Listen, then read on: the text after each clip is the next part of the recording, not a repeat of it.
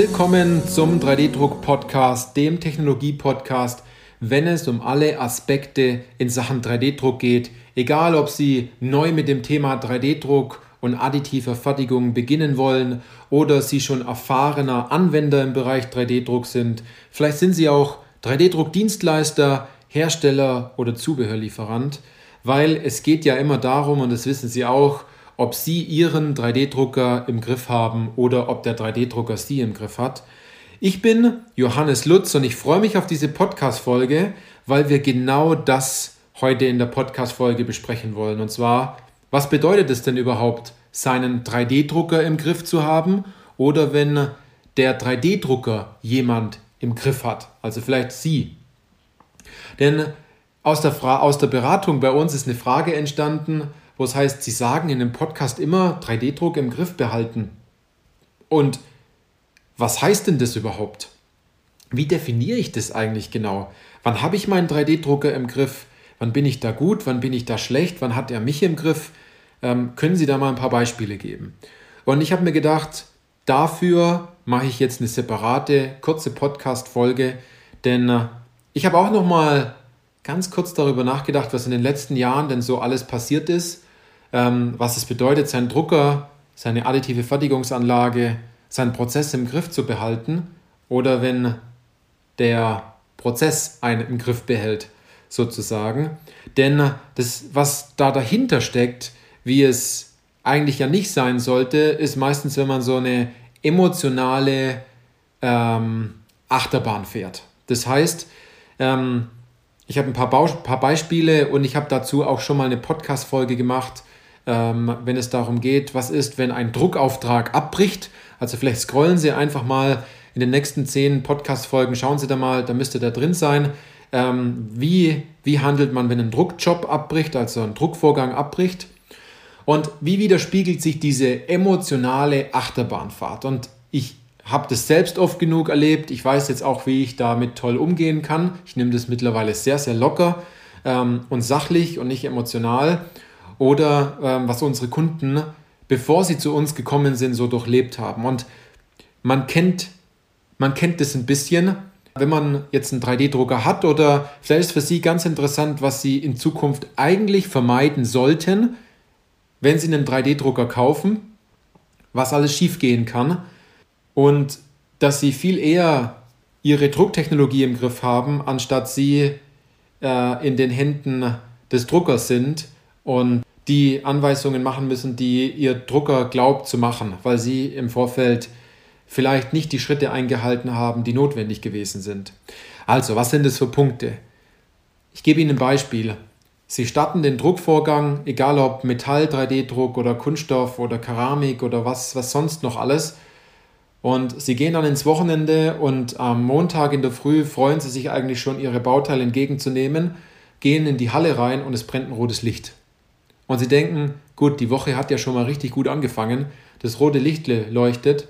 Und der Druckvorgang wurde abgebrochen, vielleicht hat sich das Bauteil von der Bauplattform gelöst, egal ob Metall oder Kunststoff, ähm, vielleicht ist die Druckluft ausgefallen, vielleicht war ein, ein Stromausfall, es sind viele Punkte. Na? Das ist scheiße, weil man ja die Bauteile am nächsten, ähm, am, am, der nächsten Woche ja haben wollte und man extra die Zeit nutzen wollte, übers Wochenende zu drucken. Oder man druckt Bauteile, nimmt sie aus dem Drucker und sie sind total verzogen und die Maße stimmen nicht. Oder der Druckauftrag bricht ständig immer wieder an der gleichen Stelle ab. Oder das Bauteil bricht dann danach immer wieder an einer Stelle ab. Ähm, was einem natürlich große Sorgen bereitet in der Hinsicht, dass wenn der Kunde oder der Kollege es falsch bedient, dass man dann anstatt ein Bauteil halt dann zwei Bauteile auf dem Tisch liegen hat. Oder das ganze Bauteil komisch ausschaut, die Oberfläche nicht passt. Es gibt immer wieder Fehlstellen in den Bauteilen, ähm, wo man sagt, wie entsteht das Ganze? Und das ist vielleicht auch ein Sichtbauteil. Und dann genau an der Stelle ist vielleicht äh, im SLS-Bereich ein Haar im Pulver gewesen und dann sieht das Ganze wirklich schrecklich aus und es zieht sich dann immer über Schichten hinweg. Ähm, oder die Stützstruktur ist abgebrochen und ähm, beim Druckvorgang oder weggebrochen und dann äh, sieht das Bauteil erst richtig komisch aus. Es sind vielleicht im SLA-Bereich Luftblasen im Bauteil drinnen. Ähm, es sind viele Dinge, die da natürlich da sind, die einen dann emotional angreifen, weil man äh, gegenüber seinen Kollegen sich dann rechtfertigen muss, warum es nicht geklappt hat. Und dann wird man so ein bisschen da hingestellt, ja, ja, der Kollege, der macht jetzt was mit 3D-Druck, aber der hat es auch nicht so ganz drauf. Ähm, die Situation, die kennen wir oft genug. Und das Wichtige dabei ist, dass man nicht wie im CNC-Bereich oder eben ja, in, in der konventionellen Fertigung, wenn man Bauteile dreht und fräst, sagt, gut, ich stoppe jetzt die Fräsmaschine, ich fahre meinen Nullpunkt neu an und fahre dann nochmal ins Material hinein. Das gibt es bei 3D-Druck nicht. Bei 3D-Druck muss der erste Schuss sitzen. Und Sie haben nicht ein Bauteil, meistens vielleicht nicht ein Bauteil im 3D-Drucker, sondern viele Bauteile. Und wenn der Druckauftrag abbricht aufgrund eines Fehlers, weil man sich nicht darum gekümmert hat im Vorfeld, dass alles passt, dann ist es nicht dieses eine Bauteil wie in der Fräsmaschine, wo dann vielleicht nicht passt, sondern dann sind es viele Bauteile, die man dann nicht mehr verwenden kann. Und es ist einfach schlimm, egal ob es jetzt Metall 3D-Druck, Kunststoff, Keramik oder andere äh, Werkstoffe noch sind, da ist so ein Baujobabbruch, so ein Druckjobabbruch, äh, äh, kann locker mal zwischen 5.000 und 20.000 Euro kosten.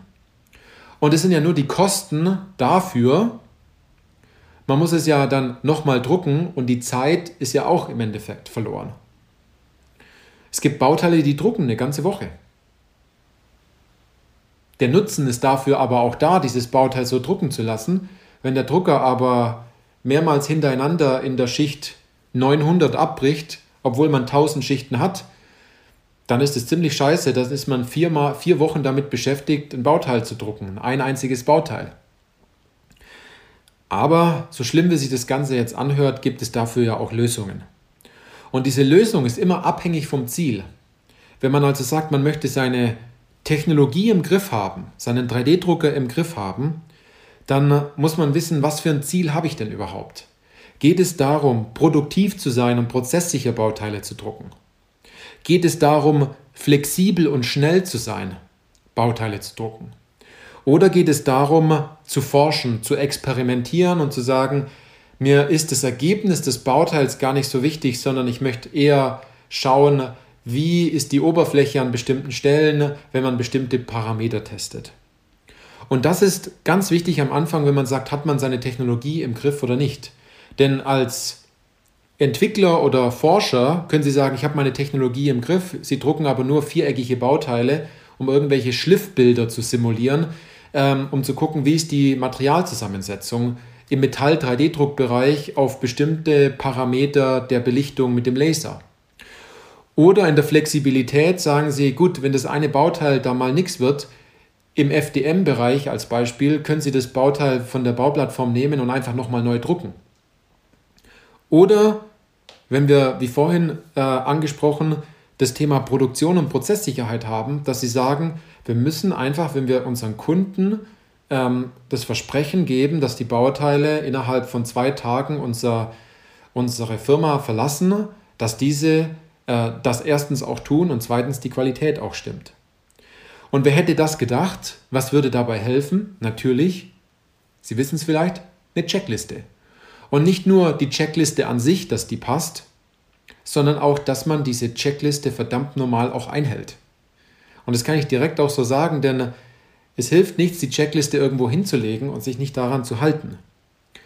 Ich gebe Ihnen mal ein wirklich übertriebenes Beispiel. Was ist denn, wenn Sie eine Flugreise planen und der, der Pilot einfach sagt, ich habe keinen Bock auf diese Checkliste? Er hat die Verantwortung für sehr viele Menschen in diesem Flugzeug, diese sicher im Urlaubsort anzu, ankommen zu lassen, ohne Komplikationen. Und wenn er mal keine Lust hat, eine Checkliste einzusetzen, weil er vergisst, das Fahrwerk einzufahren oder die Türen zu schließen oder dass alle Platz nehmen oder oder oder oder, dann äh, hat er zum Schluss ein Problem. Und ich kann Ihnen sagen, und das haben wir auch aus unserer Beratung ganz stark gelernt und das haben unsere Kunden auch gelernt. Eine gute Checkliste, ob es jetzt eine Not-to-Do-Checkliste ist oder eine To-Do-Checkliste sozusagen, sozusagen, die Druckergebnisse sind deutlich besser. Das Ergebnis an sich ist besser, dass man gegenüber Kollegen auch gut dasteht, weil man nichts vergisst, weil man die Dinge in der richtigen Reihenfolge macht, weil man, egal in welcher menschlichen Verfassung man ist, ob man verschlafen ist, ob man vielleicht müde ist und abends nach Hause gehen möchte, ob man vielleicht äh, ein bisschen erkältet ist oder der Kollege hat einen recht komisch angeschnauzt und man ist gestresst oder man fühlt sich einfach nicht so gut, dass man trotzdem sagen kann, ich habe das Know-how in den Prozess gepackt und ich muss sozusagen die einzelnen Schritte durchgehen.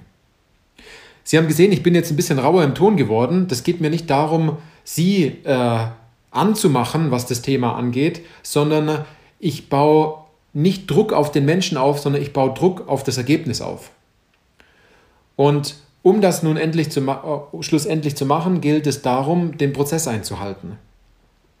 Das bedeutet jetzt natürlich, dass man seinen 3D-Drucker im Griff hat. Wenn man das Ziel hat, wie vorhin genannt, wenn es um Produktivität geht, Produktion, ne, Prozesssicherheit, Flexibilität, schnell und Forschung und äh, wenn, man, wenn man Entwicklungstätigkeit mit dem Drucker macht. Ein wichtiger Punkt, der da auch noch vorne dran steht, ist, will man, dass es, will man, dass man recht hat oder will man, dass es funktioniert? Und das heißt, man kann natürlich sagen, gut, Checkliste, die habe ich eh schon so oft gemacht. Ich mache es jetzt einfach mal so, wie ich jetzt meine. Wird schon irgendwie klappen. Und zum Schluss wird es halt nichts. Und der 3D-Drucker bestraft einen wirklich sofort. Und die Bestrafung ist meistens richtig hart, wenn man die Zeit dafür nicht richtig nutzt. Denn wenn man am Anfang nur eine Minute mehr investiert, kann man sich schlussendlich, wenn man die Minute vorne weglässt, drei, vier Tage an Rumtüftelei und Ausprobiererei und Rumreparatur und so weiter äh, auch vermeiden. Ich gebe Ihnen auch noch ein weiteres Beispiel. Ähm, wer die Historie von uns, von 3D-Industrie und auch das, was ich im Vorfeld schon alles gemacht habe im Bereich 3D-Druck kennt, der weiß, ich habe schon ganz erfolgreich 3D-Drucker verkauft in meinem vorherigen Unternehmen und auch hier haben wir Checklisten gehabt. Auch hier haben wir sogar Videoanleitungen gehabt. Das bedeutet, wenn jemand wirklich sagt, ich habe diesen und jenen Bereich äh, nicht verstanden, haben wir gesagt, schau dir das Video nochmal an. Wenn äh, jemand eine Problematik gehabt hat, hieß es, schau dir dieses Video nochmal kurz an. Wir haben natürlich auch immer im Support direkt geholfen, ähm, weil es kann auch mal sein, dass jemand wirklich etwas falsch versteht. Aber wenn der Druckauftrag oder der Druckvorgang abgebrochen ist, ist es nicht, weil die Maschine das einfach mal so macht und darauf keine Lust hat, ein Bauteil zu drucken, sondern das sind die Dinge, die im Vorfeld in der Bedienung äh, fehlgelaufen sind und als wir dann auch immer gesagt haben, mach es genauso wie in dem Video, dann wird es auch klappen. Bitte führe das Schritt für Schritt durch, dann wird es auch klappen. Und siehe da, es hat funktioniert. Es sind also Punkte, wo wir glauben, es besser zu wissen, wo wir glauben, bestimmte Dinge weglassen zu müssen. Es gibt noch weitere Punkte, wie die, wo ich jetzt eben gesagt habe, aber die gibt es nur bei uns in der Beratung.